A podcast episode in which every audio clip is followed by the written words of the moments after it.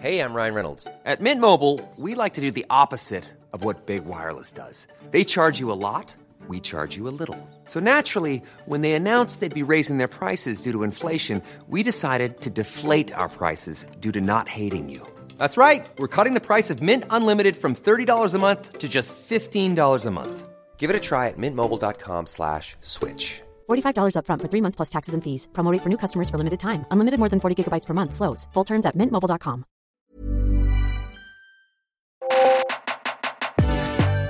Un petit bruit buccal subtilement dosé, le chip est en danger. Rendez-nous les chips Salut à toutes et à tous, le pays est bloqué par des grèves, vous travaillez de chez vous, penchez sur votre ordinateur, vous faites tout pour ignorer votre télévision, mais elle est là.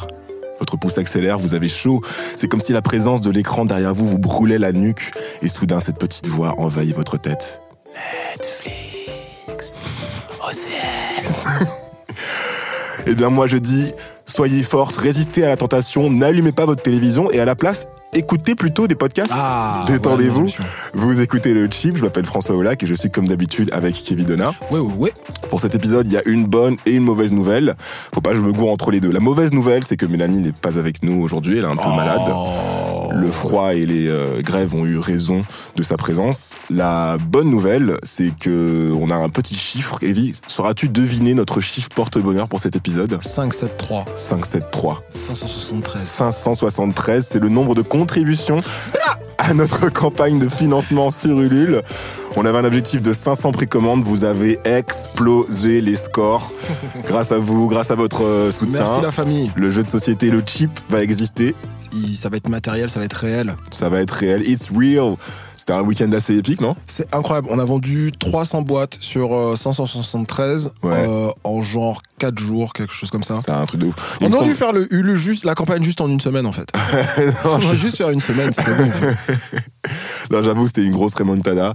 Euh, je crois que le vendredi, on était à un truc comme 280 contributions, quelque chose comme ça. Personne n'y croyait, personne croyait en nous, on misait rien sur nous, les gens mettaient pas un copec. on était seuls contre tous. Ouais, et puis, euh, et puis je sais pas, il y, a eu un- il y a eu un miracle euh, dans le week-end. Un miracle un peu de lobbying peut-être de notre part. C'est ça, le harcèlement paix. C'est pas ce que je voulais dire, mais. Ouais, euh, Chevy, on va pas finir 2019 sur cette, ce genre de paroles. Bref, euh, encore une fois, merci. Un énorme merci à toutes les personnes qui ont contribué. Euh, merci à tous les gens qui ont retweeté nos, nos différents liens, qui ont accepté nos spams. Merci les- aux personnes qui sont euh, venues à notre euh, soirée également euh, de, de- de soutien de la campagne Ulule. Euh, merci aux gens qui ont parlé du projet autour d'eux. Euh, on n'aurait rien été sans vous. Merci, merci à mes parents. Merci à Dieu.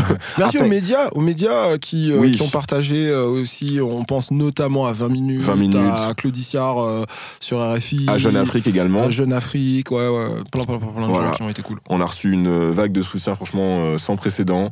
C'est vraiment dommage que Mel soit pas là pour le coup pour, euh, pour remercier tout le monde également parce que la Go a charbonné Ouais, elle a mis son comme... corps à disposition pour le pour. euh, Alors pour ça non plus on va quoi. pas le dire. Non, mais son, son corps et sa force, tu vois, son, elle, elle, elle a payé. D'ailleurs, c'est pour ça qu'elle est. Moi je vais te laisser ramer.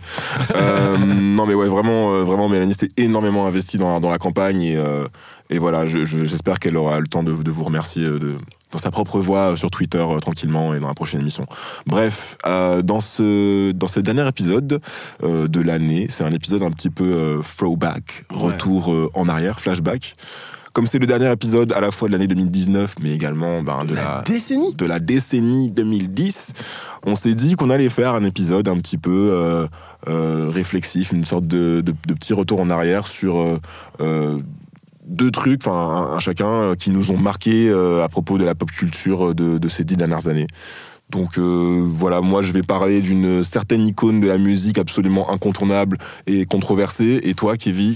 J'ai envie de, de faire un, un- un throwback 2019-2009 sur à quoi ressemblaient euh, les noirs euh, sur écran, dans les écrans, dans les salles, euh, en France, euh, dans le cinéma français, quoi. Mais avant ça, évidemment, on va Le faire trash, oui, iconique. Qui dit Est-ce que tu penses qu'il faut arrêter euh, de rapper devant des personnes blanches? Euh, oui, moi, j'ai, moi qui ai une carrière de rappeur, non, j'ai pas, j'ai pas d'avis sur la question. Ne se prononce pas. Bah, dans, dans l'épisode euh, dernier, en plus, on a reçu euh, et du coup, on, on a un petit peu parlé de la, de la place des, des personnes blanches dans, dans, dans la culture rap. Et si je te pose la question, c'est parce qu'il y a une actu qui m'a qui m'a assez qui a retenu mon attention ces derniers temps. C'est une rappeuse de Chicago qui s'appelle No Name. Je sais pas si tu connais. Ouais, je connais. No Name Gypsy euh, de, de, son nom euh, entier.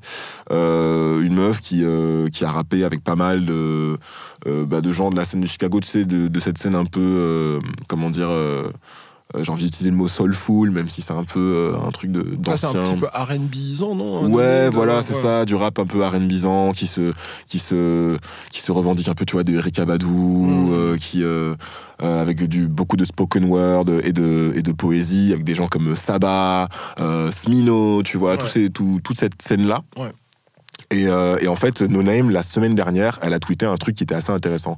Elle a tweeté une, euh, une, une femme avec un, un visage de clown, et elle a dit... Ça, ça représente moi qui suis constamment en train de créer euh, du contenu, de l'art et de la musique qui est pourtant euh, consommé euh, en priorité par des personnes blanches qui préféreraient euh, me chier dessus plutôt que de hum, plutôt que de, de challenger, de, de remettre en question euh, leur propre euh, leur propre libéralisme, leur propre euh, croyance, on va dire de, de gauche, une forme, une forme de, bien-pensance, même si le terme est un peu biaisé en France. Parce que euh, certaines de ces personnes, donc de, de son public Mm. blanc, pensent que le fait d'aimer la musique de l'ISO fait que tout de suite, euh, ça veut dire qu'ils n'ont plus aucune euh, tendance, on va dire, écoute, elle le dit, racist tendencies, des tendances racistes, Ouais. tout simplement. Pour comprendre un peu euh, d'où vient le tweet, déjà, faut un, faut un peu écouter la, la, la musique de No Name. This sound like Mississippi sippy cup. Baby turn Bibby up. Henny invented the catalyst for happiness in my cup. This sound like kiddies on the playground. Mama was running up. Ooh, you about to get your ass beat. This sound like niggas. No Name, donc c'est, comme je disais, c'était du rap assez. euh, quand t'entends, tu vois, c'est assez friendly quand même. On va dire que c'est pas. euh, no Name ne représente pas, tu sais, la tendance euh, la plus clivante du, euh, du, du rap. Euh, quand j'écoute euh, quand j'écoute de la trap, je sais que j'écoute de la musique qui n'est pas qui n'est pas friendly pour tout le monde. Ouais, mais qui est en train, enfin, qui est devenu aussi d'une certaine façon, enfin, tu écoutes les musiques de pub et tout, tu vois, t'as as des éléments trap qui reviennent dans. qui, re- qui reviennent. Oui, oui, parce oui. que parce qu'il y a des gens qui l'ont adapté de manière Ouais. un peu grand public, mais Ouais. quand t'écoutes, tu vois ce que je veux dire. Ouais, bien sûr, bien quand- sûr. quand t'écoutes du charisme en mode hors noir ou des trucs comme ça, bon, je suis des trucs un peu moins récents. Tu vois, c'est une partie du rap qui est clivante. Ouais. No Name, elle est dans ce dans cette partie du rap que même les gens, tu sais, qui aiment pas trop le rap, euh, tu vois, parce qu'ils trouvent ça justement euh, euh, ben, trop violent, trop électronique, avec des flows trop saccadés ou trucs comme ça. On se sent à l'aise quand on écoute No Name, Mmh. tu vois. Euh, son album euh, Téléphone, qui est sorti en euh, 2016, si, si je ne m'abuse, est vraiment à l'image de, de, de, de ce genre de musique. Et donc ça m'étonne pas qu'elle se pose cette question, en fait, parce que parce que son, son, son genre de musique est, est accessible et fait que euh, on est plus dans un public euh, type euh, pitchfork, tu vois, un peu, un peu pointu, euh, une sorte de hipsterisme, et donc beaucoup de, de, de personnes blanches que qu'un public, je sais pas moi, d'un Young Thug, bien que, bien que même Young Thug Ah. aujourd'hui soit aimé par des Par gens tous. de par, par tous et par des gens de la hype. Et donc je trouvais ça intéressant parce qu'en gros elle pose deux questions que je trouve assez cool. La première c'est et ça, justement, je sais pas si vous en avez parlé à beaucoup euh, pendant, euh, pendant l'épisode précédent, c'est est-ce que le, le, rap, l'univers du rap et la, la blanchité sont euh, des, des univers qui sont intrinsèquement opposés ou du moins exclusifs est-ce que les deux sont compatibles? Mhm. Qu'est-ce que t'en penses toi fait, on, on a surtout parlé, enfin surtout, on a on a abordé la question de des rappeurs, des blancs en tant que rappeurs, mais pas des pas des blancs en tant qu'auditeurs. Et Noné me semble dire que c'est ça qui la saoule en fait. Ouais, C'est- ouais. pas tellement les artistes blancs qui font du rap, c'est euh, le grand public blanc qui reçoit sa musique, si j'ai bien compris. Oui, oui, c'est ça. C'est plutôt la, la, la façon dont sa, dont sa, dont sa musique euh, est, euh, est consommée. Je pense qu'elle en a un peu marre finalement de, de s'adresser à un public qu'elle qu'elle qu'elle pense, qu'elle sait être, tu vois, politiquement euh, à, à l'opposé de ses, de, ses, de ses propres convictions. Et c'est ça que je trouve euh, intéressant. Et tu parles des rappeurs, euh, des rappeurs blancs dont on, parlait dans l'épisode précédent, mais je pense que la question se pose encore plus pour eux, tu vois, parce que quand... euh, putain, j'ai j'ai que des références de vieux aujourd'hui, mais quand Eminem est arrivé... Qui- C'est l'épisode Frobac, on l'avait Ouais, dit. donc pas 10 ans, mais 20 ans, quoi. Ah ouais, merde. Euh, quand Eminem est arrivé euh, sur, tu vois, sur, sur la scène euh, hip-hop, il était vu comme un, un oxymore, euh, tu vois, euh, Ouais. vivant, quoi. Donc Après, c'est ça l'a pas empêché euh, d'avoir une carrière euh, énormissime. grâce à la de cooptation vente, de euh, Dr. Dre, ouais. etc. Il faut quand même le rappeler. Bref, euh, je trouve que c'est une question intéressante. Et la deuxième question euh, qui est intéressante, c'est euh, qui rejoint la première, c'est la, la démographie du rap, l'évolution de la démographie du rap. Parce que justement, à la- alors même que la, que, que la musique rap, surtout aux États-Unis, est considérée comme une musique d'abord noire, et donc qui représente politiquement, et c'est comme ça que je pense que No Name l'entend, tu vois, euh, qui représente euh, politiquement des, intérêts, l'intérêt des, personnes noires, elle estime que les personnes blanches sont du coup euh, pas, les, pas les bienvenues entre, en- entre guillemets dans, dans, dans cet espace. Et pourtant, quand on regarde la démographie à la fois des consommateurs euh, de musique, de streaming, etc., euh, et des concerts, euh, c'est pourtant l'inverse qui se passe. C'est-à-dire que les, les, concerts sont euh, très majoritairement blancs, les concerts de rap. J'ai pas de. Je, je, pense pas que sa solution. ça soit la meilleure de, de claquer la porte et d'arrêter la musique machin mais je trouve intéressant de mettre comment dire son, argent où ça c'est ça l'expression Oui, en anglais, Par- oui. Parce que euh, eff- effectivement, euh, je pense que si euh, le rap arrive, quand je dis rap, c'est très général, tu vois, arrive à être une musique dominante, c'est que nécessairement il y a des blancs qui consomment, puisqu'ils sont par le fait la majorité, et, et du coup, ce que je veux dire, c'est que les, les blancs sont dominants, sont, sont dominants en chiffres, en nombre, sont, sont la majorité. Donc du coup, Ça dépend en dire quel pays que- tu te trouves, mais oui. non, non, mais dans, Oui, oui, dans, oui. dans les pays En- occidentaux, tu vois. En donc tout cas, ouais, dans le pays de No Name, c'est pour clair. l'instant. Et, euh, et donc, du coup, euh, il y a une certaine cohérence à, à vouloir dire euh, moi, je fais une musique pour les Noirs, et étant donné que le, le rap aujourd'hui est majoritairement écouté par des Blancs, mais euh, ça, ça, ça correspond plus à ce que je veux faire et je m'en vais. Moi, c'est pas ce que j'aurais fait, mais je trouve le, le- la, la- la démarche euh, intéressante, on va dire ça comme ça. Mais j'aurais Mm. pas fait ça. Il y a un article super intéressant du, du, euh, du site Fader Ouais. qui est paru en juillet 2018 que je vous mettrai en lien évidemment dans les euh, euh, références qui s'intitule Have White People Stolen Rap Concert Too Donc est-ce que les est-ce que les, les- les personnes blanches ont également se sont également appropriées euh, accaparées les, les, les concerts de rap? Est-ce que Mais, mais je, je pense que l'appropriation culturelle, et on en a déjà parlé il y a longtemps, je pense que l'appropriation culturelle existe, mais, mais pas dans le cadre de musique ultra capitaliste euh, où les gens vendent des tickets euh, et des albums et du streaming et des choses comme ça. C'est pas comme si c'était une, euh, la culture d'une tribu amérindienne qui vivait reculée, qui avait des blancs qui arrivaient, qui ça disaient c'est super cool. ça reste une culture dominée quoi tu vois et le, capitalisme est la condition sine qua non ça à l'appropriation culturelle Ça reste, ça reste une, une culture mercantile, tu vois. Les, les mecs, les mecs, qu'est-ce que vous voulez? Vous voulez plein de thunes vous, voulez euh, du succès, c'est ça? Ben écoutez, euh, vendez euh, votre truc à, à- à tous. Si vous voulez en faire un truc super homogène et entre vous, etc. Faut pas, faut pas. Enfin, je pense qu'il faut pas aller sur les plateformes de streaming et aller dans des festivals et faire des tournées internationales. Si tu fais. Mm. Par contre, c'est que pour les noirs, tu vois. Si, si tu veux vraiment rester dans un délire de, de pureté, tu vas pas vers la, la consommation. Enfin, tu vois, vers la société de et en, et en même temps tu veux manger tu veux vivre et tu peux, il, il suffit pas de, de souhaiter sortir de la société capitaliste Non, mais tu pour, peux, tu pour en sortir tu tu vois peux être un rappeur qui, euh, qui vit en galérant et euh, qui fait pas euh, des disques de platine. Personne veut ça et les, les, Bah, les elle, elle gens sont rap, mis- les gens sont mis à rapper euh, professionnellement aussi pour, euh, pour justement euh, subsister quoi et, et raconter leurs histoires quoi. Enfin en tout cas c'est une question c'est une question intéressante et en fait le titre de l'article de Fader je, je te l'ai traduit euh, je te l'ai traduit mot à mot en fait parce que là j'ai le titre en anglais sur, mon, sur, mon, sur mes notes mais je l'article ne parle pas d'appropriation Hmm. culturelle au sens appropriation culturelle du terme. Ça parle en fait de stolen, tu vois, ça parle plutôt du fait de, de, de- est-ce que les personnes blanches finalement ont, ont réussi à, à- à, à investir l'un des derniers espaces selon l'auteur de l'article qui était euh, quand même euh, tu vois du Dis-le, parle d'invasion. le L'article commence de manière intéressante. Euh, Le, le- le journaliste était à un concert euh, aux États-Unis. Tu sais, il y a eu une tournée du label TDE, donc Ouais, le label euh, Top Dog Kendrick, Entertainment de, de- avec Kendrick Lamar, Caesar, euh, J-Rock, Schoolboy Q, également, Absol, donc que des très gros euh, artistes rap.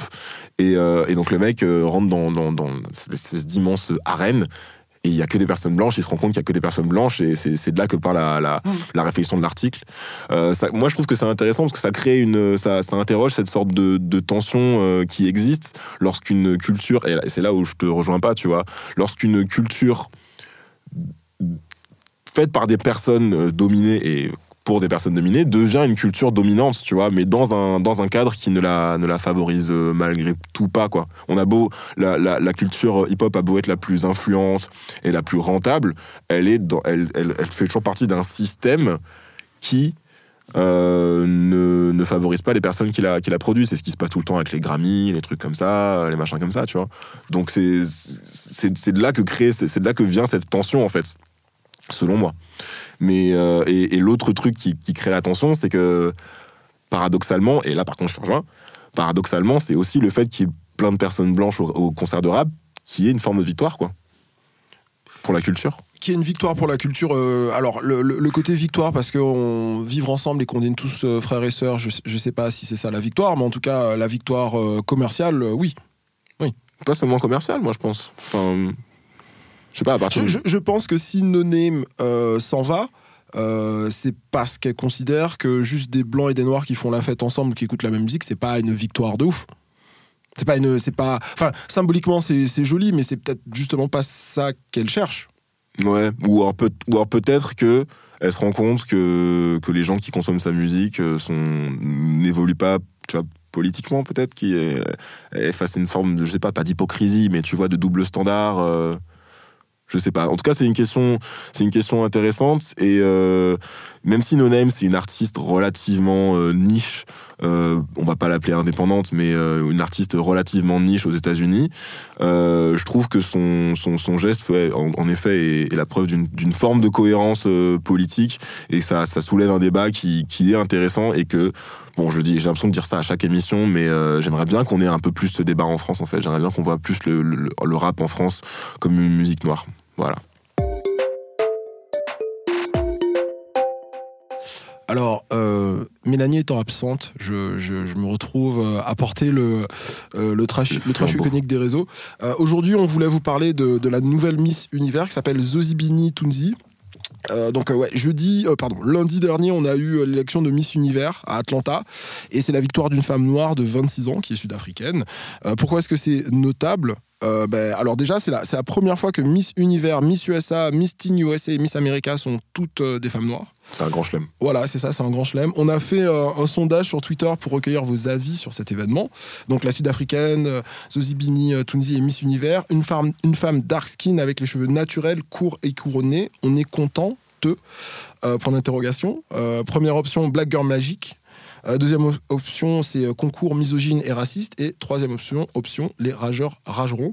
Euh, vous avez été 65% à vous en féliciter, donc Black Girl Magic. Euh, 6% à dire que c'est un concours misogyne et raciste. Je pense que j'aurais été dans les 6%.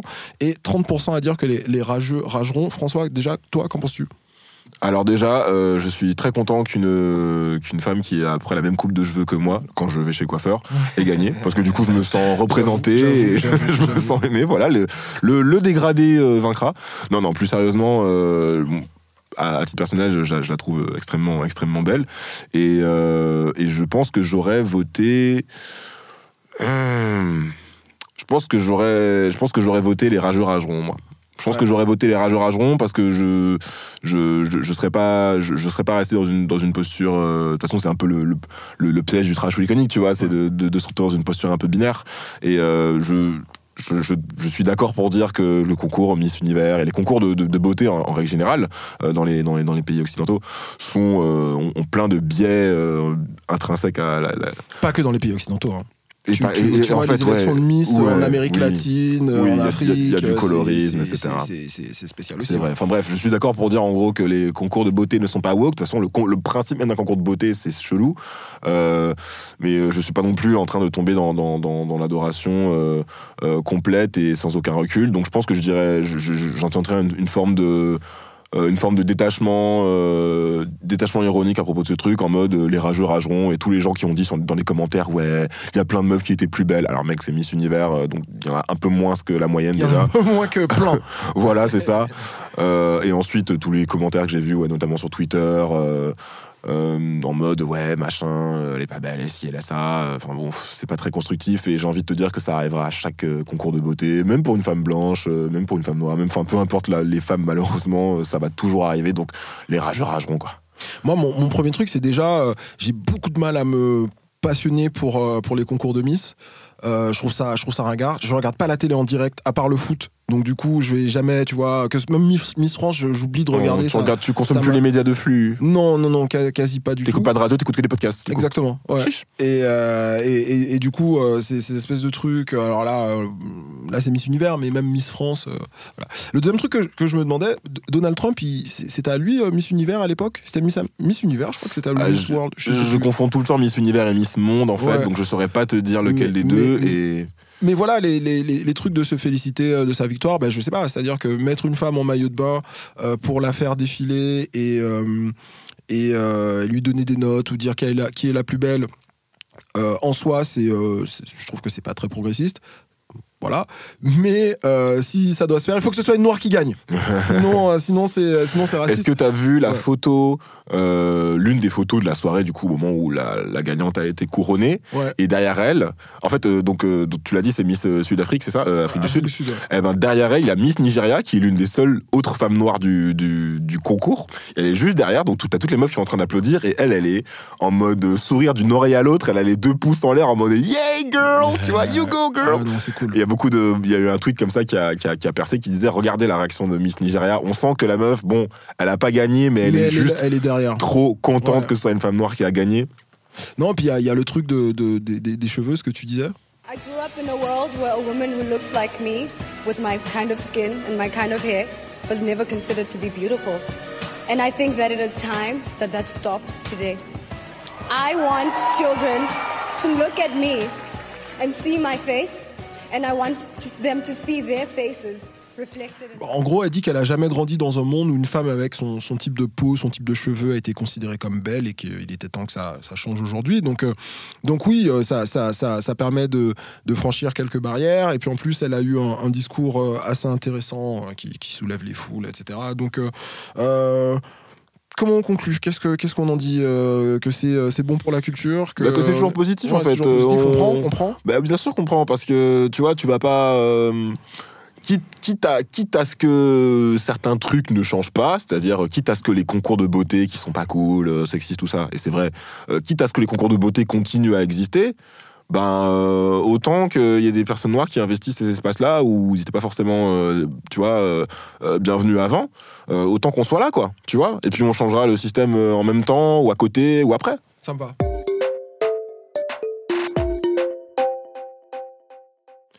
Ouais, euh, bah alors du coup, on, on- on rentre dans, dans le comment dire dans le plat de résistance, euh, le, consistant euh, de l'émission euh, sur la question de 2009-2019. Moi, j'ai envie de vous, parler de là où j'en étais en, en 2009 et, des choses qui, me marquent. En, en 2009, euh, euh, c'est une année pas facile. Je vis entre Paris et Rennes. Je suis élève à l'école de la santé. C'est un cauchemar, une erreur d'orientation.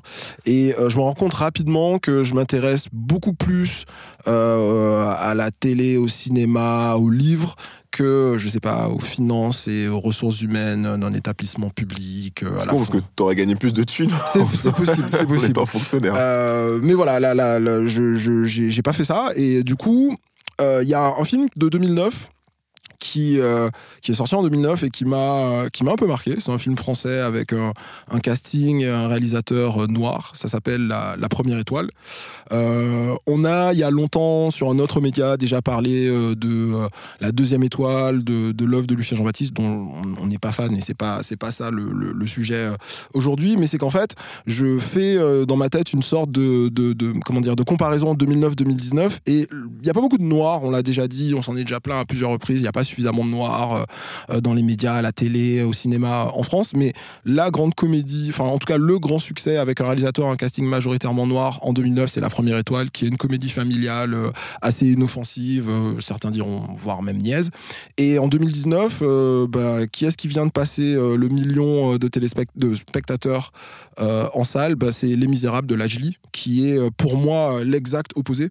Et j'ai l'impression que ça veut dire quelque chose. Donc qu'est-ce qui s'est passé en, en, en 10 ans pour qu'on passe d'une comédie euh, euh, où on se tient tous la main, France Black Blamber, à euh, un film qui. euh, un film qui. euh, Un film au vitriol sur un la, film sur au la vitriol situation. sur les, sur les violences policières euh, à, à Montfermeil. Qu'est-ce qui s'est passé entre temps? S'ils avaient raison d'exprimer leur colère, seul moyen de se faire entendre aujourd'hui. Tu vas trop loin là T'auras jamais l'esprit bac, toi. Parce que je joue pas au cowboy. Ce que t'as pas compris, c'est que justement, on joue pas, nous. Je trouve que, je trouve que ah, enfin, de toute façon, tu, tu vas en parler, j'imagine, euh, dans, dans, dans le truc, mais je trouve que rien que le making of du euh, de, de, de ton de ton de ton segment c'est intéressant parce qu'on on s'interroge un peu sur comment qu'est-ce qu'on va mettre dans l'épisode etc toi tu dis euh, voilà moi j'aimerais bien faire un- une sorte de pont entre ces deux films. Ouais.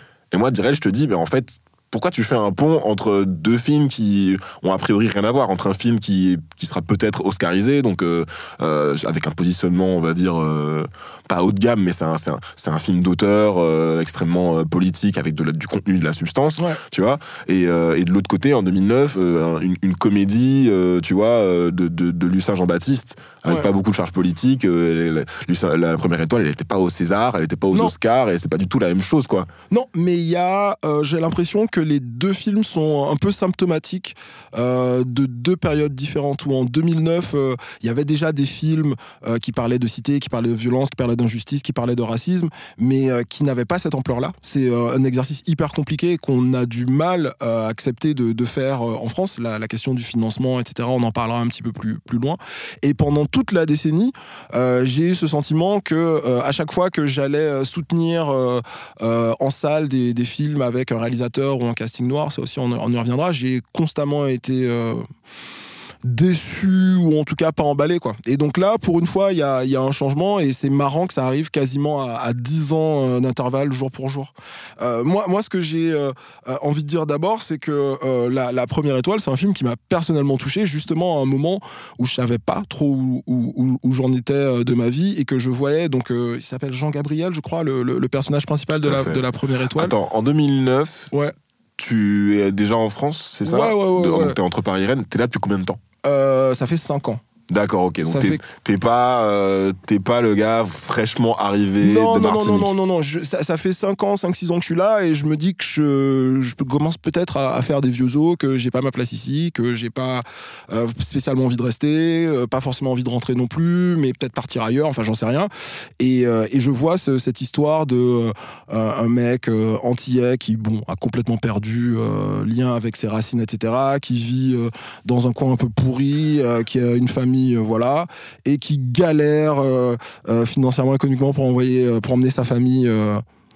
Au sport d'hiver quoi. J'étais là, non mais il faut pas que je reste en France, c'est horrible. Il faut que je me casse. C'est le, vraiment- film qui a failli te renvoyer chez toi. ouais, ouais, ou en tout cas ailleurs, mais Retourne dans ton mais- pays. Voilà, c'est vraiment ça. Et j'étais là, mais ouais, peut-être en fait qu'il faut y aller. Et, euh, et, et- et donc et donc il y a ça, il y a ce, ce truc que ouais, qu'il y a, il y a vraiment un truc inoffensif qui moi m'avait agacé, euh, avec un peu le sentiment que tout se, se, se guérit, notamment le racisme se guérit par la gentillesse, par euh, voilà, ne soyons pas menaçants.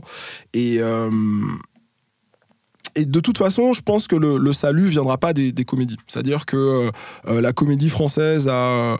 euh, je vous renvoie vers la vidéo d'une chaîne YouTube qui s'appelle Calmos Oui. d'un certain David H, euh, qui euh, euh, montre bien l'amour que la comédie française a pour les personnages un peu réac, un peu, euh, euh, un peu Christian Clavier en fait, tu vois, euh, ce, ce- ce truc-là, et qu'on n'arrive pas nécessairement à incarner, qu'on n'arrive pas à donner à des, à des acteurs noirs. Du coup, euh, euh, les, les- les comédies avec des, avec des, des noirs en France, c'est- toujours une déception. Et donc moi, j'ai pendant la décennie des années 2010, j'ai un peu le sentiment d'avoir joué le jeu, tu vois, j'ai vu euh, euh, dans le désordre, j'ai vu Casse Départ, Il a déjà tes yeux, Bande de filles, Black Snake, Black Snake, Intouchable. Black Snake, Intouchable, je l'ai pas vu au cinéma.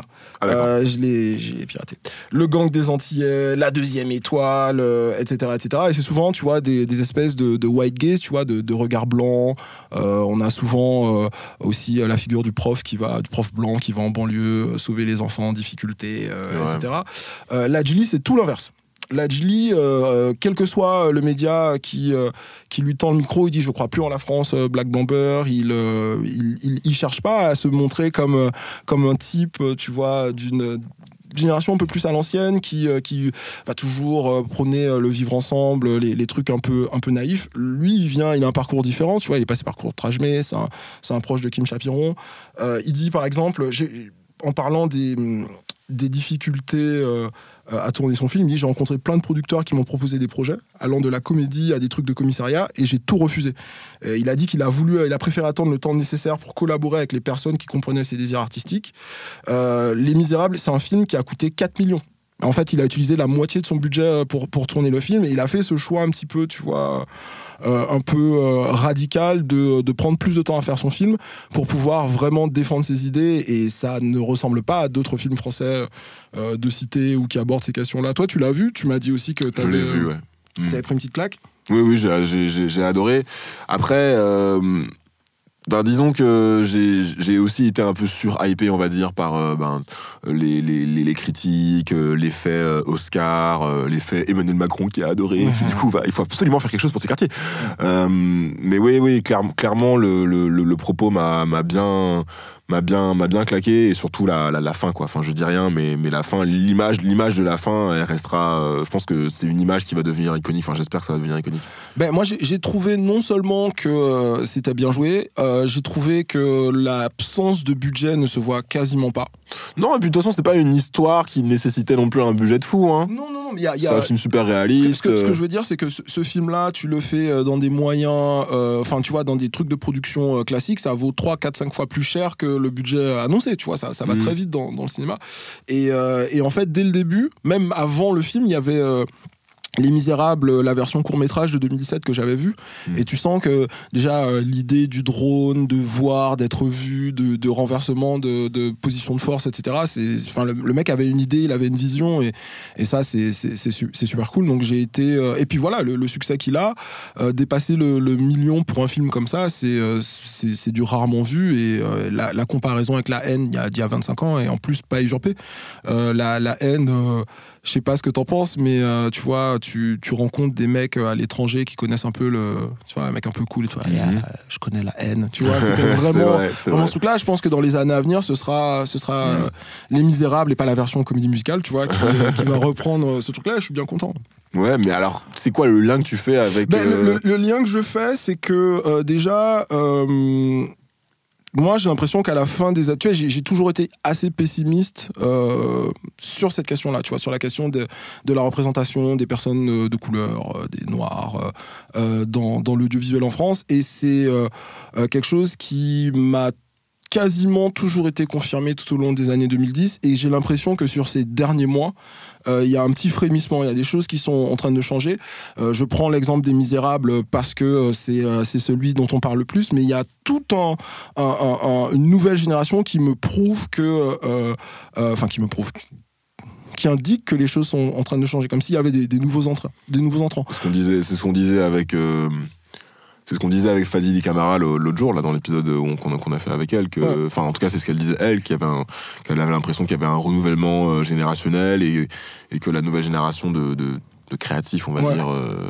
que ce soit les acteurs, les chanteurs, euh, euh, etc., euh, noirs, était plus euh, était différente, quoi, plus engagée, plus, plus radicale, plus unapologétique, comme on dit en anglais. Ouais, et puis aussi, il y a, y a peut-être de la place pour eux, notamment ce que ce qu'on disait quand je parlais des nouveaux entrants, c'était pas seulement des jeunes réals, des jeunes créas, etc., mais c'était aussi de nouveaux médias. Là, juste sur Netflix, il y a la série Mortel, euh, qu'on a Ouais, commencé ouais. tous les deux avec un, un casting beaucoup, plus va- beaucoup plus varié, euh, inclusif, euh, je sais pas comment il faut, faut dire pour pas se, faire, pas se faire tailler, euh, qui, qui, qui montre qu'il y a des changements. Il y a Banlieusard, j'ai enfin vu hier. Ah, de Kerry James de Kerry James. C'est pas bien, mais, euh, mais je suis content pour Kerry James qui, euh, qu'il ait pu euh, prendre l'argent de. Netflix. c'est- cool. Et puis là, récemment, un truc qui m'a que, que j'ai trouvé assez encourageant, c'est Ava Duvernay, qui Mm. dans sa story sur Instagram a fait un gros big up à, à Lajli pour, euh, pour euh, Les Misérables et également à Mati Diop ouais, pour Atlantique. Euh, Netflix a racheté les, les, les, les droits de diffusion hors France de de- d'Atlantique, donc j'ai pu le voir parce que j'ai raté au cinéma Alors, ça, je, je sais pas si c'est. avec un VPN. Alors ça, je sais pas si c'est parce que je connaissais pas avant et que je m'y intéresse que depuis quelques années, ou s'il y a une vraie évolution. Mais c'est un truc quand tu parles de d'Ava Duvernay que je Ouais. trouve super intéressant, c'est qu'il y a une forme de mondialisation en tout cas mondialisation euh, ouais, mondialisation vraiment. Euh, il y a une forme de mondialisation de, de, de cette black culture Ouais. qui, oh, justement il, il commence à y avoir parce que tu sais on, on se fait tailler des fois quand on utilise l'expression black culture. Parce que oui évidemment euh, un Nigérian euh, un Zimbabwéen et un et un Américain ils ont beau être tous les trois noirs à part le tu vois ils, ils ont pas grand chose en commun j'ai l'impression qu'il y a commence, il, commence à y avoir une, une mondialisation de, de, de, de cette culture, tu vois, dans la musique avec l'afro-pop, euh, les Burna Boy qui font des sons avec des futurs, etc. Gold Euh, Link. les Gold Link, les tout ce que tu veux, mais aussi dans, dans, dans le cinéma et dans, et Et dans, d'autres formes de médias. Ça, pour le coup, je trouve que c'est une bonne chose. euh, Je, mais les- est-ce- je sais pas si ça existait euh, avant, par exemple. Est-ce qu'il y a 10 ans ça existait déjà? Est-ce que est-ce qu'un Spike Lee euh, copinait avec un, je sais pas, un réalisateur noir français, je connais pas. Euh, tu vois, ou est-ce que c'est est-ce que c'est nouveau ou est-ce que c'est moi qui sais pas? Je pense, je pense que. Alors, on- y a- tu, tu vas forcément trouver une photo de Spike Lee d'il y a 10 ans avec un réalisateur noir français. Donc, euh, je Non, vais je pas suis dire pas- que c'est. je pas je, vais pas dire que c'est que c'est impossible, j'en sais rien. Mais, euh, mais c'est sûr que, euh, à mon avis, Ava DuVernay, euh, elle a peut-être vu le film sur Netflix et elle Ouais. dit euh, c'est- c'était Et mortel. puis, euh, et puis t'as des trucs, bon après là c'est très parisien ce que je dis, mais il y a des festivals comme Brown Sugar Days Mm. où on va directement diffuser euh, des films afro-américains en, Ouais. en- en VO, tu vois, noirs américains, tu vois, en VO, de manière beaucoup plus directe, tu vois, et large qu'avant. Enfin c'est mon impression. Ouais.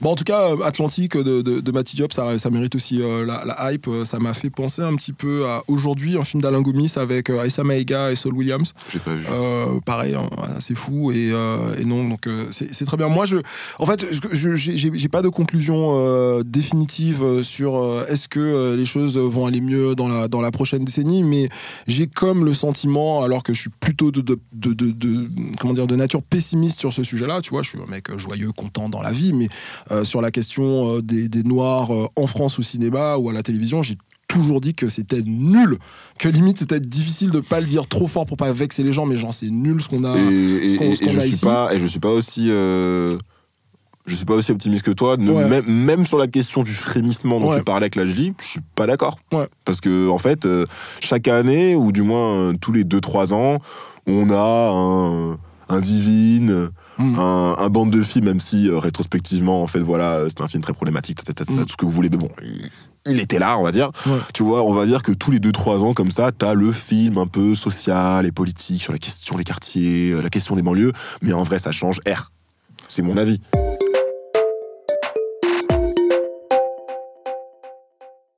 Alors, euh, moi aussi, je vais vous ramener un peu en, en 2009.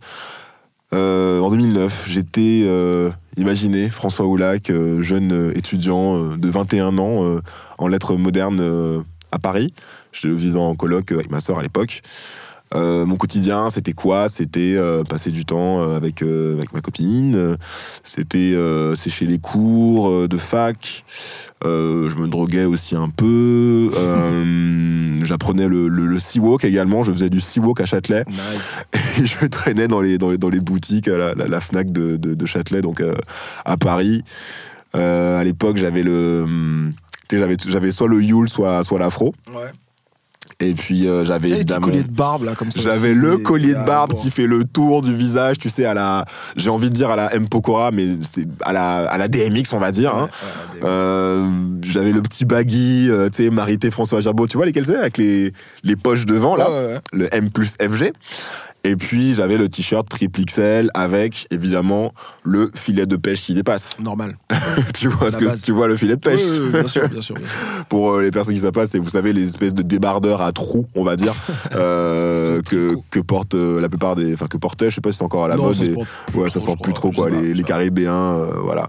Donc moi je mettais mon, je mettais mon filet de pêche et puis ça, ça dépassait dessous mon t-shirt triple XL et tout, c'était mon, c'était mon swag. J'ai ramené des, j'ai ramené des photos de moi à l'époque. Je suis revenu dans mon Facebook en fait. je suis revenu dans mon Facebook et j'ai sorti les deux seules photos qui me restent de- dans mon Facebook de 2009. Donc euh, tu me vois là avec. Ah oui, évidemment, j'avais le kéfi coloré. Là, tu le vois pas bien, mais Ah euh, je me rappelle que j'avais le kéfi euh, kaki. Kéfi kaki avec Yule, t-shirt Bob Marley triple XL. Enfin Tu voilà. portais des lentilles? Je portais les lentilles à l'époque, ouais. Je portais les lentilles à l'époque. Voilà quoi, c'était le, swag de l'époque. Euh, 2009 pour moi c'était un peu une fin de cycle aussi, c'était pas une année super facile.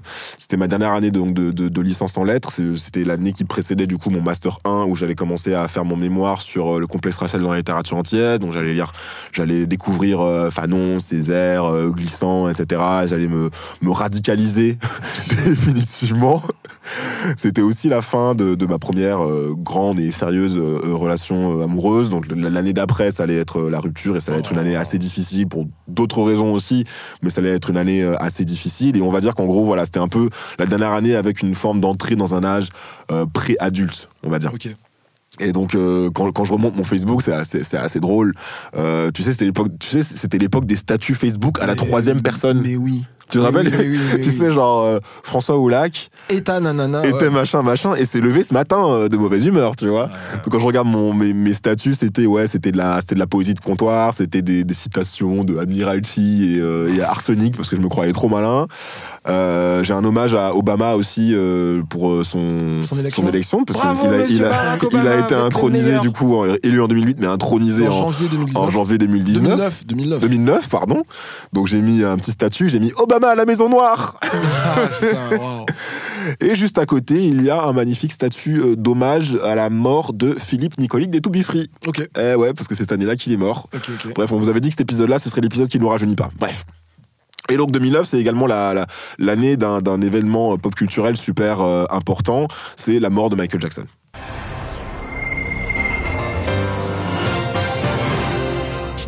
Il est 20h, bonsoir à tous. Voici les titres de l'actualité de ce samedi. Les hommages se poursuivent et les questions font leur apparition. La mort de Michael Jackson suscite de nombreuses interrogations euh, sur les circonstances exactes de sa disparition. Nous irons à Los Angeles et avec nous ce soir. son- Alors, je, le, ce JT d'ailleurs était assez, assez folklore aussi. Il m'a pas non plus euh, euh, rajeuni, puisque ça parlait de, de, de François Fillon, euh, François Fillon Premier ministre, euh, et puis de grippe aviaire. Enfin, tout ça, c'était vraiment un, gros, une grosse Madeleine de Proust.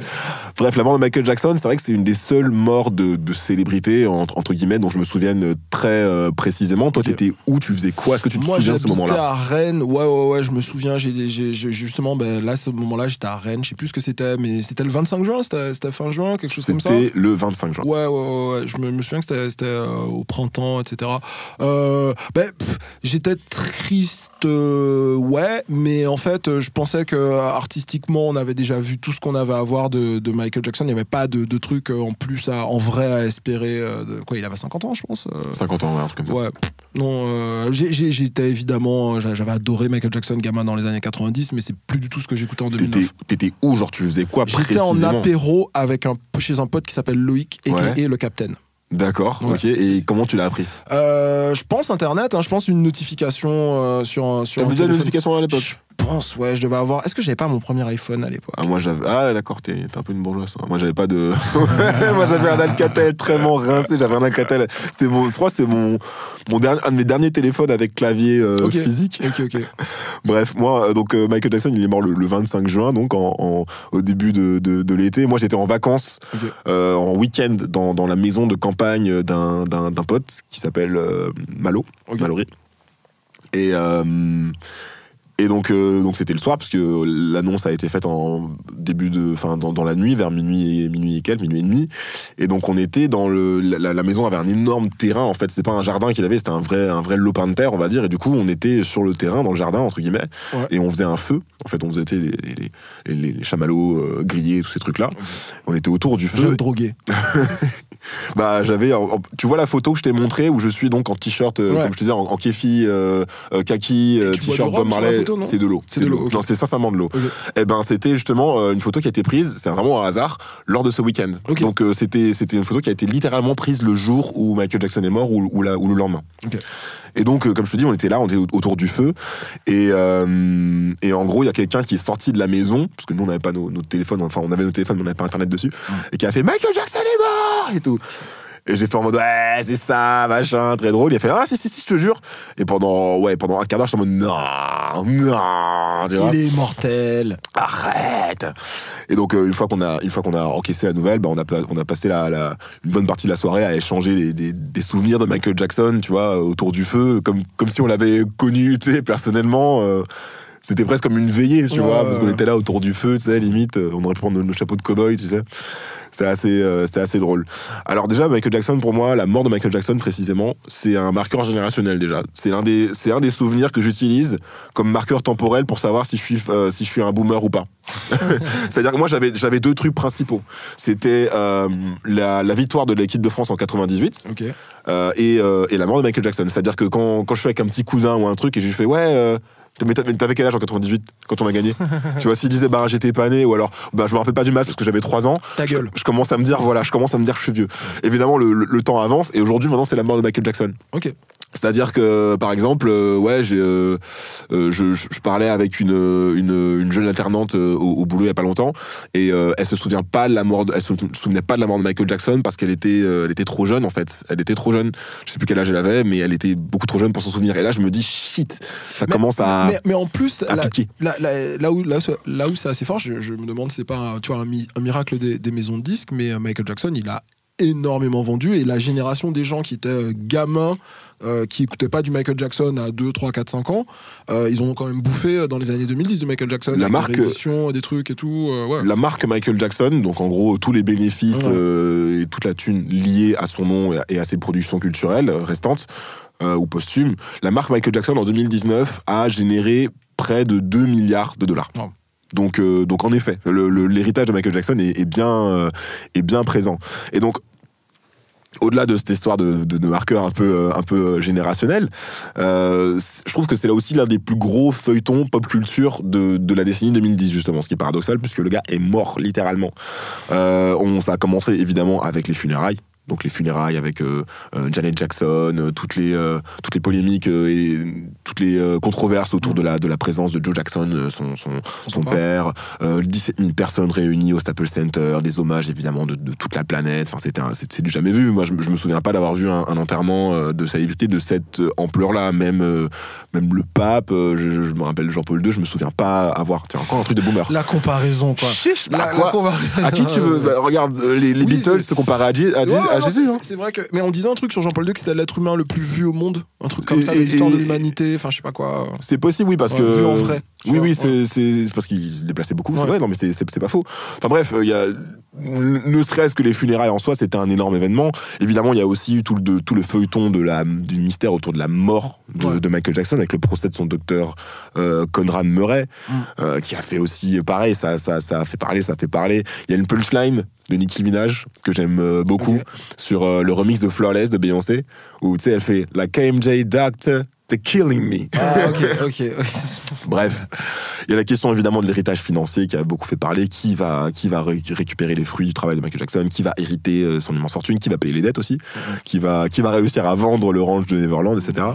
Euh, la question de l'héritage musical avec euh, les albums posthumes, euh, les euh, et Timbaland qui viennent, les Fergie, les Justin Timberlake, enfin tout le monde qui se, qui se dispute entre guillemets un peu l'hé- l'héritage du, du, du padré, quoi. T'allais dire quelque chose Non, non, j'allais rien dire du tout. J'allais dire que, que cette partie-là, enfin, une, ouais, cette partie-là, euh, un peu, tu vois, sur euh, l'héritage et ce qu'on en fait après. Moi, je suis pas très tabloïd ou presse people, etc. Donc, euh, Ah, tu parles de l'héritage financier du coup là. ouais, mais, mais donc du coup, ça, j'ai pas, j'ai pas trop, j'ai pas trop suivi. Je pense même l'enterrement, j'ai pas vu d'image ou truc comme T'as ça. pas vu l'image? Ouais, ouais, ouais, parce que, parce que justement, j'aime pas trop cette presse-là, mais. Non mais attends, excuse-moi, l'enterrement de Michael Jackson, c'est pas les tabloïds, c'est France, non, non, c'est pas- France 2. C'est France 2, mais, mais je, reg- je regardais, je pense que je regardais déjà plus la télé T'étais déjà sur Netflix en 2009 Non, j'étais pas sur Netflix, mais je regardais déjà. Je pense plus la télé en direct, je regardais plus le JT, je, tu vois, je. je- je- Tu, je- tu je t'as, t'as commencé à faire ça, t'as commencé à tourner le dos à la télé avant que ce soit à la mode quand même. hein. Ouais, ouais, ouais, un petit moment. ouais. Mais bah, parce qu'en 2000 en 2009, même YouTube, euh, je crois que c'est en 2009 que YouTube a pas été lancé, mais Non, presque en que 2007, je crois. hein. Un truc Non, j'ai des ça. souvenirs de moi en stage en train de rien foutre et de regarder YouTube, genre euh, dès les premiers stages, genre 2005 ou 6, tu vois, des Ouais, trucs comme ça. Cet épisode 2006, ne nous rajeunit Voilà, ouais, pas. ouais. T'étais où en 2006 T'étais déjà à la fac? Oh, Ouais. Ah merde, je dis en déconnant. Ah, Des barres. Bah oui, je suis con, moi j'ai eu mon bac en 2006. Bref, euh, évidemment, euh, la question cruciale évidemment de- autour de Michael Jackson également, c'est l'héritage culturelle au sens euh, très très très large du terme. Et en 2019, justement, pile dix ans après la mort euh, de, de MJ, euh, cet héritage a été très très très fortement terni et remis en question par la sortie du documentaire Living Neverland, documentaire réalisé par Dan Reed, euh, avec euh, des- accusations, des témoignages de deux personnes, James Safechuck et Wade Robson. Tu te rappelles du Wade Robson Project sur MTV Non. Émission de danse et de chorégraphie. C'était un concours, c'est comme un télécrochet de, de danse. Ah, et le mec, c'est comme ça qui. Non C'est quoi Bah, l'histoire euh, en fait, Wade Robson, du coup, c'était le présentateur et chorégraphe euh, de cette Mais il émission. a commencé à danser avec Michael Jackson. Il a commencé à danser avec Michael Jackson, il a, il rencontré Michael Jackson enfant, Ah et c'est oui, là qu'il a c'est été. Voilà. selon lui, selon son témoignage, victime d'actes pédophiles ouais. extrêmement graves. Et donc, bref, le Wade Robson Project, c'était juste pour dire que ça non plus, ça ne rajeunit pas, ça passait sur MTV à l'époque. Chiche. Donc, bref, euh, les, les accusations euh, qui, existaient déjà dans les années 90 hein, euh, de, de pédophilie autour de Michael Jackson se sont très, très, très fortement, je pense, aggravées dans la perception publique euh, en, en 2019 avec, euh, avec Living Neverland. Et donc, je trouve ça int- intéressant parce que je pense que ça. euh, ça pose, des, ça pose des questions intéressantes par rapport au, à l'ADN des années 2010. Je pense qu'en fait, l'affaire Michael Jackson, et notamment euh, cette histoire de, de- de pédophilie et ce, et ce documentaire, résume, en- entre guillemets, la, la, la décennie 2010. Parce que ça, tu vois, ça, cristallise ça cristallise tous les questionnements et les débats euh, qui, qui, qui, ont, qui ont jalonné la, la, la décennie, tu vois. Donc évidemment, euh, les questions, euh, la, question du, la question du génie. La question du génie, Ouais. les, les, les- les génies sont-ils tous des hommes déjà? Euh, Et, et qu'est-ce qu'on, qu'est-ce, qui a-t-on le droit de, de, de, de qualifier de, de, de génie? Et quand bien même cette personne serait un soi-disant génie, est-ce que, est-ce que on- Ça pardonne. euh, ça pardonne évidemment tout- tout- Ouais. toutes, les, euh, toutes les fautes euh, morales et, même légales, putain. Euh, la séparation, évidemment, l'éternel débat de la séparation de l'homme et de l'artiste. L'homme et l'artiste. Mais je pense que la débat- son- Bah, la séparation de l'homme et l'artiste, elle a pris une- vraiment une nouvelle dimension, je trouve, pendant les années 2010. Euh, je pense notamment, bon, ça c'est très très récent, mais non, c'est pas récent du tout, au contraire. Polanski, évidemment. Polanski, l'affaire R. Kelly. Polanski, ça me dit rien. bien wesh, bien wesh. Euh, Enfin, tu vois, euh, les, les- les questions en fait de, de, de moralité des Ouais. artistes et d'impunité des stars en fait. Et du rapport qu'on entretient euh, à, nos idoles a vraiment beaucoup évolué euh, avec les années 2010. Pour moi, l'un des trucs qui a été créé, enfin pas créé, mais vraiment euh, démocratisé dans les années 2010, euh, c'est c'est la, question de ce que les Américains appellent accountability, la responsabilité, le, fait de devoir assumer quand on fait des conneries et qu'on est une star. Je, je voudrais même ajouter un truc, tu vois, sur, sur toutes ces discussions, lorsque t'as un peu une injonction à plus écouter ou à plus euh, regarder euh, un, un artiste qui a, qui a déconné, qui a fait de la merde. Et donc, quand au cours des, des années 2010, on a fait ouais, machin, Chris Brown et Usher et machin, etc. Moi, Michael Jackson, c'était ma botte secrète. J'étais là. T'es en train d'appeler à, à- à- à- au cancel de à peu près la, la, la, la terre entière, mais je suis sûr que t'as une tête de fan de Michael Jackson. et quand ça va Mais- tomber sur Michael, quand la vérité va tomber, ça va vous faire mal. Et Bah ouais, parce qu'en fait, deux réflexions. La première, c'est euh, c'est qu'est-ce qu'on fait de qu'est-ce qu'on fait de nos morts en fait? C'est-à-dire que la, la, la, la question du, du cancelling est super intéressante. On en a déjà parlé. On, on en parle quasiment euh, tous les Un deux ou trois deux, euh, épisodes du chip. Donc là, c'est même pas la question. Mais c'est intéressant. Mais par contre, on- qu'est-ce qu'on fait des gens qui, qui étaient problématiques et qui sont, tu vois, de manière rétroactive? Donc euh, c'est c'est super intéressant. Et tant qu'on n'aura pas résolu cette question-là, on n'aura pas résolu la question du counseling des vivants, pour Mm. moi. C'est trop facile de dire, euh, de, de dire ouais, euh, euh, je sais pas moi, euh, Harvey Weinstein euh, doit être euh, condamné. Évidemment qu'il doit être Oui, condamné. non, ça, c'est et, pas trop facile, Et, hein. et- et il, le- et il le sera. Non, non, c'est pas. J'ai pas fini la phrase. C'est facile de dire que Harvey Weinstein doit être condamné, mais que Michael Jackson, parce qu'il est mort ou que je sais pas quoi, euh, il doit passer entre les mailles du filet, tu vois, euh, et continuer à, à- à consommer sa musique ou celle de James Brown qui frappait sa femme ou de John Lennon qui frappait sa femme ou celle de. je vais t'en faire une liste comme ça. Bref, tout ça, on, a- on en a déjà un peu parlé. Mais euh, le but, c'est pas de refaire un débat sur la cancel culture ou des trucs comme ça. Ce que je veux dire, c'est que comme tu disais, et c'est super intéressant, Michael Jackson, c'est un peu devenu le point Godwin des années 2010 euh, de tous nos débats. Euh, qui- Question de la race, même la question de la race. La question vois, de la race, c'est super Qu'est-ce que tu vas dire à Rachel de là? Voilà, et Michael Jackson, alors qu'est-ce qu'on en fait? Euh, Affaire R. Kelly, ah ouais, et Michael Jackson, qu'est-ce qu'on en fait? Euh, Chris Brown, il est nouveau Michael Jackson ou pas? Parce qu'il y a aussi la question, euh, là je, je suis dans, sur les trucs un peu moins politiques, mais par exemple, on cherche encore le nouveau Ouais. Michael Jackson, tu vois, et ça, ça s'est posé. Est-ce que Beyoncé est la Est-ce que nouvelle The Michael Jackson Est-ce que The Weeknd? Est-ce que The Weeknd est le nouveau Michael Jackson? Est-ce que Drake est le nouveau Michael Jackson? Est-ce que le nouveau Michael Jackson n'est pas un rappeur, par exemple? Donc bref, on va dire que euh, pour moi, l'affaire Michael Jackson, et notamment euh, la fin de l'affaire Michael Jackson, on va dire, euh, représente une sorte de point Godwin de la pop culture et une- aussi une forme d'horizon indépassable en fait. Parce que comme je te disais on a je pense qu'on a redéfini notre rapport à nos idoles et à, à la célébrité. On est à la fois plus proche d'elles et en même temps on les on les on les goume un peu Ouais. quand ils en ont quand, quand ils quand ils le, le méritent. Ouais, c'est super euh, c'est super intéressant. Et la, la question qui pour moi va se poser euh, dans les années à venir euh, et, euh, et, et à laquelle si tu réponds pas à celle de Michael Jackson tu répondras pas à la question c'est qu'est-ce qu'on fait et comment on dépasse ça en fait. Une fois qu'on a dit bah c'est pas bien ou enfin tu vois une, une fois qu'on est une fois qu'on a eu ce débat euh, sur la accountability euh, qu'est-ce qu'on en fait? Comment on dépasse ça? Euh, comment on, on- on avance en fait? Tu vois? Et, euh, et ça, j'ai, j'ai pas la réponse. Euh, je me souviens d'un, très bon épisode, c'est toi qui me l'avais fait écouter d'ailleurs, de Amanda Seeds, Oui. la meuf qui Oui, joue oui, Side Effects. Voilà, Side Effects. Donc Amanda Seeds, c'est une actrice qui joue dans Insecure, c'est celle qui joue la hum, La blonde. la blonde, ouais, la blonde qui se marie, la, la, la, la bougie black La bitch. bourgeois, ouais, ouais. Bref, et qui dit qu'en gros, euh, la cancel culture pour elle doit donner euh, lieu à une redemption. Je me reprends, c'est pas side effects, c'est small doses. Small doses, oui, dés- désolé. Mais je savais qu'il y avait un truc médi- médicamenteux Ouais, dans, ouais. dans- dans l'histoire. Et donc, euh, ouais, elle dit qu'en gros, la, la culture de l'annulation doit, doit donner place à une culture de la rédemption. Euh, C'est-à-dire que plutôt que d'être dans, un- dans une sorte de binarisme, euh, de binarité, il faut au bout d'un moment euh, accepter les gens qui sont, qui sont euh, annulés et les obliger à les, les, les foutre, leur, leur foutre le nez dans leur caca, comme on fait avec les, animaux, euh, et les obliger euh, à, à changer. Parce que le fait de juste les effacer de l'espace public, ça va, ça, va, ça, va, ça va rien faire. Bon, évidemment, la question pour Michael Jackson, elle est, euh, elle, est, elle, est, elle est à moitié réglée parce qu'il est mort, mais je pense qu'il faudra aussi euh, s'y atteler, quoi. Donc euh, voilà, c'est ma prédiction pour les, Les années 2020. les années euh, 2020. Et on arrive aux recommandations. Euh, je, je- je suis le seul, du coup, à avoir euh, une reco? Eh bien ouais, j'ai pas de recommandation euh, pour cet épisode. Je voulais vous recommander un documentaire sur le dancehall, mais j'ai pas eu le temps de le mater et je recommande que les trucs que j'ai matés ou consommés personnellement. Donc désolé, et mais elle est pas là, donc y'a que toi. Ok. Il y a deux semaines, je vous avais recommandé l'album de FKE Twigs et j'ai pu le voir la semaine dernière, la voir, pardon, à la salle Playel, puisque j'avais passé une petite annonce. Je l'ai vu il y a une semaine à la salle Playel et c'était. C'était extraordinaire. Bref. Euh, ma- Tu passes ton temps à faire des points de bourgeoise pendant cet épisode. Tu ne, mar- tu ne regardais pas la télé déjà en 2009. T'étais cool avant tout le monde. euh, Et le- tu écoutes FKA Twigs. Euh, ma recommandation euh, pour cette semaine, c'est une Ne m'ignore série- pas.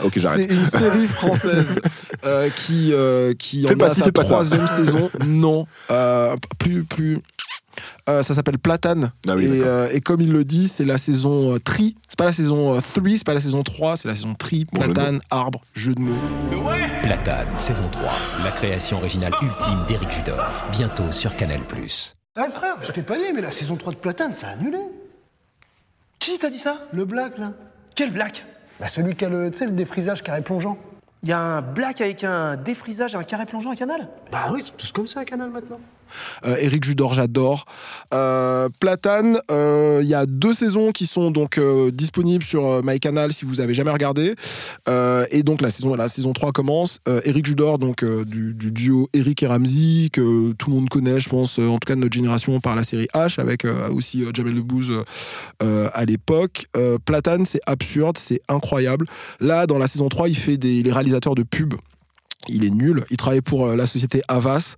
Euh, il fait des sketchs euh, pour vendre des espèces de pilules contre, je sais pas, les flatulences, etc. Et donc son, sketch est super problématique. Ça reprend des clichés, des accents, des trucs comme ça. Donc il, se retrouve un peu, un peu dans la mouise à cause de ça. Et à côté de ça, ça, ça, ça prend presque des, euh, des proportions de, de films ou de séries à la David Lynch. Ça devient de plus en plus sombre, absurde. Il y a des scènes qui m'ont fait mourir de rire. En même temps, il rentre dans le malaise comme personne. Euh, Eric, c'est. En fait, Eric Judor, il est, il est noir, il est afro-descendant, il est métis. Et dans la saison 2, il s'était un peu. euh, comment dire, intéressé à ses origines euh, guadeloupéennes. Donc il y avait la saison 2 en partie Ah, en qui était Guadeloupe. martiniquais. Non, non, en Guadeloupe. Et, euh, et l'autre partie euh, de son identité, c'est l'Autriche. Donc là, dans la saison 3, il semble plutôt euh, se, se pencher sur justement ses, ses origines autrichiennes, parce que c'est, c'est en fait, dès le premier épisode, on apprend qu'il, enfin, en tout cas, il prétend, il pense être la réincarnation d'un Autrichien très célèbre, qui n'est pas Mozart et qui n'est pas Arnold Schwarzenegger. Je vous laisse je me suis retenu, je me suis retenu de faire une blague en mode ah ouais le gars il est guadeloupéo nazi, je l'ai pas fait. Je l'ai pas fait, je tiens Eh à le ben, dire. eh ben, eh ben, lui, il l'a fait. D'accord. Lui, il l'a fait. Et, euh, et en plus de ça, j'ai l'impression que il s'est passé quasiment une décennie entre, entre les saisons, je crois 6 ou 7 ans. Et, euh, et il a l'air de dire Ah, vous aimez les trucs dark Vous aimez les, les trucs sombres? Je vais vous en montrer.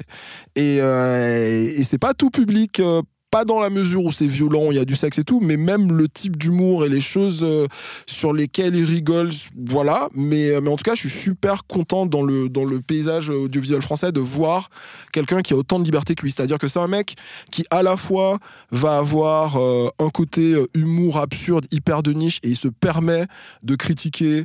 Euh, le cinéma français, il y a quelques années sur Europe 1, il avait dit non mais attendez, enfin le, le cinéma, c'est les comédies, c'est de la merde, tout en jouant dans des films euh, avec euh, comment il s'appelle Kev Adams. Et à côté de ça, il, il est vachement dans l'autodérision parce qu'il se présente comme comme un, un sombre con. Et en plus, il joue sur le côté méta, méta puisqu'il joue Eric Judor. Donc bref, allez voir la saison euh, 3 de Platane. mettrai la saison 1 du coup. Ouais, Matt, la saison 1, il y a, y, a, y, a y, a, a- y a des blagues, il y a que lui qui peut me faire rire sur ces trucs-là, même ses pubs à l'époque où il faisait des pubs pour EDF, j'ai trouvé mortel. Bref, euh, allez voir ça, la saison 3 de Platane. Voilà, c'est tout pour moi. C'était le cheap. On revient en 2020. Putain, ça passait vite. Hein. Euh, joyeux Noël, bonne année du coup. Hein, on vous on vous le dit euh, en avance. En attendant, vous pouvez nous retrouver sur euh, Twitter et Instagram. Je crois que c'est Hâte le Paris. euh, Ah le bâtard. Ah le bâtard. Hâte le cheap podcast. Hâte le cheap podcast. Il a voulu plugger le Paris Noir. Je suis désolé, j'en ai plus besoin. Mais suivez-le aussi sur At le Paris Noir si vous voulez. Euh, vous pouvez nous retrouver sur Apple Podcasts, Spotify, Deezer, SoundCloud, toutes vos applis de podcast habituels et chez votre marchand de journaux. Ça aussi, c'était une référence à 2009. Euh, Laissez-nous une review sur Apple Podcast et mettez-nous euh, 5 étoiles pour nous faire remonter dans le classement. Euh, cette, euh, Pardon, je, voulais également parler du, euh, une dernière fois du, jeu de société. Euh, le jeu de société sort du coup. Déjà, c'est déjà une nouvelle. Je suis très, déjà très content. Ah, ils sont en Euh, février 2020. En février 2020. Ouais. On a prolongé de quelques jours, euh, mais je sais pas si ce sera toujours là d'ici vendredi. Mais Joël me disait qu'il a, il a fait un Okepal qui permet d'acheter encore quelques jours le jeu. D'accord, donc euh, vous pouvez encore euh, acheter le jeu si vous avez raté euh, l'épique euh, remontada euh, du Ulule. Voilà, cette émission a été réalisée par Victor Dubin, à qui on fait un brotherly dap sur l'épaule. À très bientôt, gros bisous.